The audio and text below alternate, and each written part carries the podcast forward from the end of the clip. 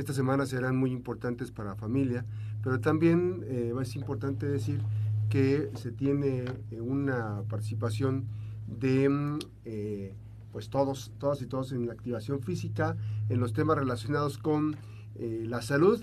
Y esta mañana nos acompaña el maestro en psicología por la Universidad de Guadalajara y psicólogo egresado de la máxima casa de estudios, Ricardo García Rodríguez. Vamos a platicar sobre las qué tipo de emociones nos hacen comer. ¿Cómo estás, maestro? Buen día. Muy buenos días, Max. Gracias. Este, excelentemente en este día, pues algo nubladito, pero al menos no hay sol. Así es. Pues así como lo comentas, este tema de las emociones en la alimentación es muy importante porque resulta de ser que de hecho tenemos muchos mitos o, o de hecho cómo percibimos la psicología o cómo percibimos lo que nos lleva a comer. De hecho, fíjate que es muy curioso porque generalmente tenemos la idea de, bueno, las personas comemos cuando estamos tristes o cuando estamos ansiosas, estresadas. Pero la realidad es que también comemos cuando estamos de buenas, cuando hay un festejo. Es decir, la comida se ve como un premio o algo que usualmente se da en contextos de felicidad. Y eso quiere decir que también nos lleva pues a alimentarnos, imagínate todos los días un cumpleaños, cualquier evento, graduación, pues estamos comiendo realmente. Así es. Eh, y, bueno, en el caso específico, este, pues obviamente que también eh, hay algo que está sucediendo en nosotros, pues en este tipo, de, porque a veces no medimos, ¿no? Las cantidades, las porciones, ni, ni, la calidad a veces de los alimentos. Cierto. Sí, lo que pasa, bueno, realmente hay que explicar un poquito que como seres humanos, pues nos adaptamos a nuestro medio. Si en nuestro medio, pues hay mucha comida y esa comida todavía se ve como una recompensa, pues entonces eh, las ventajas de comer en el corto plazo pues son mayores al hecho de decir me resisto a no comer. O sea, mm. no es que necesariamente en nosotros haya un problema psicológico que nos lleve a comer, sino que simplemente si la comida está y si el ambiente y condiciones están, eso simplemente nos va a llevar a comer. Invita, invita. Exactamente. Exacto, ahí está el chocolatito, está que ahorita hay lluvia y ya lo relacionamos con un platillo. Los tamales y los Exactamente, exactamente. Ahora, eh, ¿podemos cambiar ese patrón de alimentación? ¿Podemos cambiarlo? ¿Podemos ajustarlo? ¿De qué manera se puede Sí, por supuesto. Y también lo podemos no solo cambiar en las personas o más bien desarrollar como prevención, sino también las personas que, que dijeras ya lleva años comiendo eh, pues de una manera no buena, también lo pueden hacer. Claro que puede ser un poquito más complicado porque todos ya tenemos una historia o unos pensamientos que nos dicen, no, pues ya soy así, ya llevo tiempo, o sea que lo, de algún modo nos justifican o nos hacen pensar que no podemos, pero sí se puede. Ahora, el cómo, eso sí es importante acercarse como a una psicología eh, que de verdad nos pueda apoyar, porque hay, muchas personas pueden pensar que solo existe como que una psicología, pero en realidad hay muchas opciones de, psicología. Es como decir... ¿Como ah, terapia, güey? Ajá, exactamente. Eh, algunas pueden decir, como en el fútbol, ¿no? Puede haber distintos tipos de fútbol, pues en el caso de la psicología igual, hay muchos tipos y algunas tienen una comprobación científica pues más sólida que no por eso les quita como que su carácter humano, mm. pero tienen más como solidez en lo que nos dicen o lo que nos invitan a hacer. Este, yo sé que esta pregunta a lo mejor es muy exagerada, pero este, ¿cuál es el origen, por ejemplo, de la mala alimentación? Es que no nos enseñan a comer bien. Nos han explicado en la, primaria, les, explican a los niños en la primaria cuál es un buen plato del buen comer, la combinación de los alimentos, por qué la importancia de combinar unos, las verduras con este, la proteína. Este, ¿Cuál es el origen, digamos, este, la disponibilidad, dices tú? ¿Podría ser esa parte? De es, un, es un factor importante, pero eh, como dices tú, la parte de que no se nos ha enseñado también es, es crucial. No se nos ha enseñado no solamente cómo, sino para qué. O sea, y como esos para qué generalmente son a largo plazo, pues entonces la persona dice, bueno, hoy puedo comer este muy azucarado, muy grasoso, al cabo no hay consecuencias en ese momento inmediato. O sea, me voy a enfermar, pero en un año o en mucho tiempo. Y ya cuando están enfermos dicen, bueno, o sea, estoy enfermo, pero o sea, estoy controlada, estoy controlado, no me explico, o sea, siempre es como que a, largo plazo las consecuencias no llegan o, llegan, pero aún así no hay un para qué quiero comer bien. Claro. generalmente cuando yo les pregunto a las personas que cuando van a consulta, oye, pero ¿para qué quieres comer bien? Que realmente están yendo porque quieren cambiar su alimentación. Aún así les destantea la pregunta porque dicen, bueno, quiero comer bien, pero para no sentirme mal o para bajar de, para bajar de peso. Le digo, ok, pero eso es como para evitar. Más bien tú para qué quieres comer bien, o sea, no lo digas como en, en negativo, digámoslo así, sino tú qué quieres conseguir a través de una alimentación sana. Ah, bueno, vivir más años. Ok, pues todos queremos vivir más a lo mejor, pero ¿para qué querrías vivir más? O sea, porque hay personas que honestamente dirían, bueno, la verdad no sé, ¿no? O sea, no, me lo había preguntado.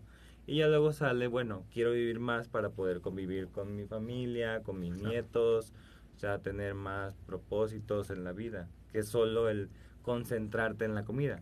Porque paradójicamente las personas si se concentran mucho como que en pensar en, no es que siempre tengo que comer bien o ya no me quiero equivocar, o sea, se restringen tanto en la comida y es como un círculo vicioso, no me restringo, fallo, me culpo esa culpa me lleva otra vez a estar comiendo. Me tumbo, me levanto, me tumbo, me levanto.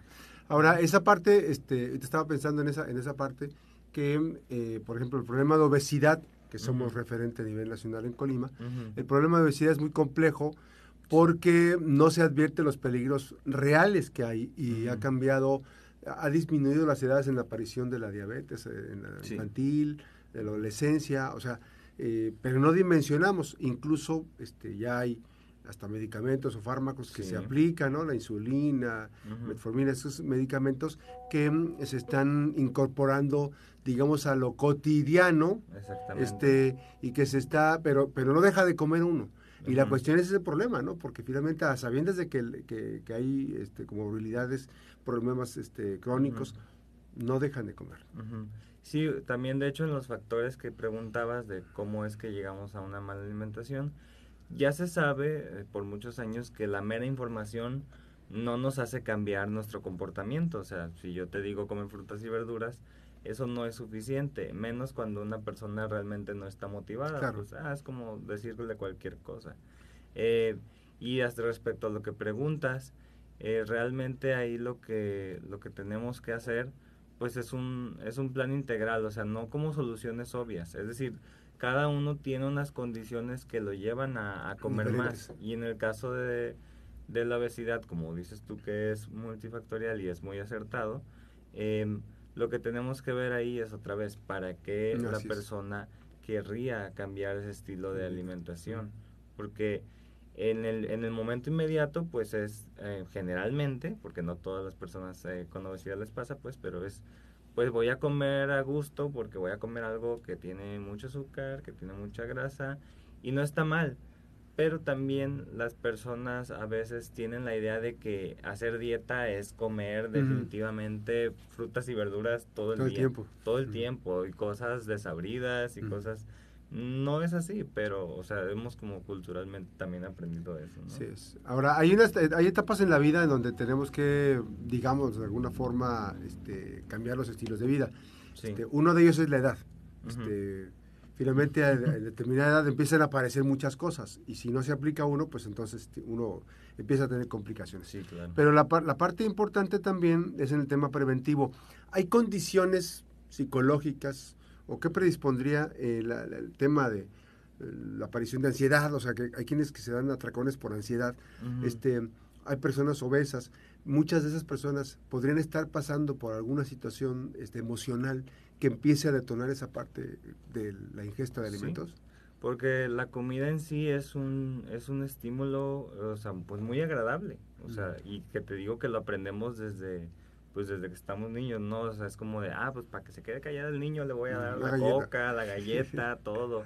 Entonces, eso aprendemos desde, desde muy chicos y no nos damos cuenta de ello. Entonces, como es, es de fácil acceso, o sea, no es como voy a la tienda y me compro lo que sea en la esquina, pues es, es lo más práctico, digámoslo así, para hacer. Entonces, si nos funciona, porque de eso se trata, de que nos adaptamos, si nos funciona, lo vamos repitiendo.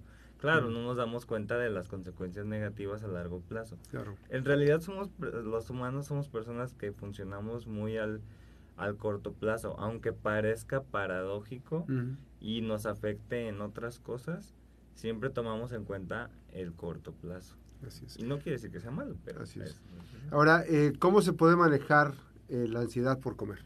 ¿Cómo se Ok, maneja? bueno.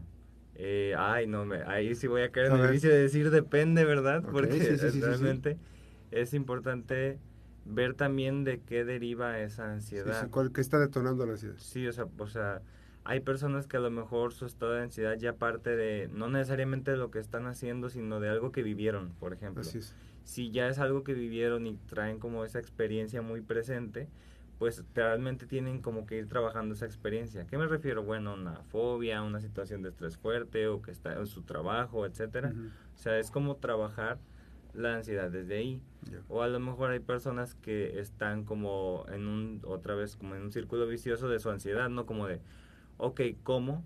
Para quitarme la ansiedad. Así es. Y me funciona, sí, sí te funciona. Solo que te das cuenta de que te está afectando Sí. En otras áreas. O sea, o es, es casi lo mismo cuando un adulto dice voy a fumar porque me tranquiliza o voy a tomarme Ujú. una copa porque me tranquiliza. Sí.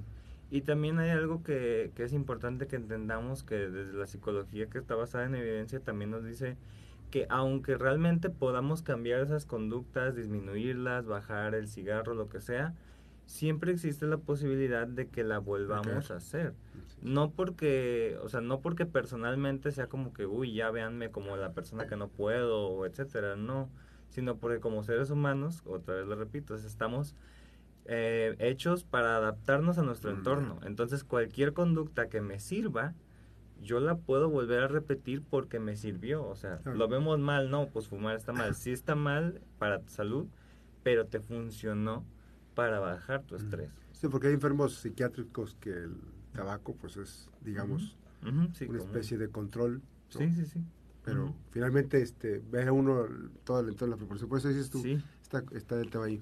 Ahora, eh, en los, los menores de edad, los menores de edad en este momento, los dispositivos están activando, están sobreestimulando los menores. Eh, eso puede ser un detonante para el consumo de, Sí. de alimento chatarra. Más que nuestro, más que los dispositivos, es toda esa cultura que nos lleva a estar también en los dispositivos y lo que hacemos frente a ellos. Es decir, si la cultura también o nuestro entorno va muy rápido, que ahorita tengo esto y ahorita tengo lo otro, etcétera, pues el dispositivo también lo, digamos que lo valida, ¿no? Porque es, es estar en el celular y ya me llegó una notificación de un lado y veo otra y veo otra, o sea, estamos así en el multitasking. Claro. Entonces, precisamente hace que nuestro comportamiento pues sea así, de rápida, de no tanto resistencia a la frustración, de todo a corto plazo, y pues la comida igual, si no tengo esa capacidad de resistir, de postergar, pues entonces voy a comer lo primero que vea, porque no tengo claro para qué no hacerlo. O sea, hay, hay, hay dos preguntas finales. Este. ¿qui- ¿Quién está atendiendo los trastornos de alimentación? ¿Quiénes son los que tienen los, los trastornos de alimentación? Bueno, en realidad, en sí quien los atiende es el psicólogo clínico o el psicoterapeuta, pero siempre hay que buscar que sea un, un psicólogo conductual o cognitivo-conductual de preferencia, aunque siempre también es bueno trabajar con un equipo multidisciplinar. Así es. porque ya- Sí, ya hay Ujú. situaciones donde pues tienen que ver también médicos, de- eh, odontólogos también, porque puede haber afectaciones Claro. en, en el área bucal, etcétera.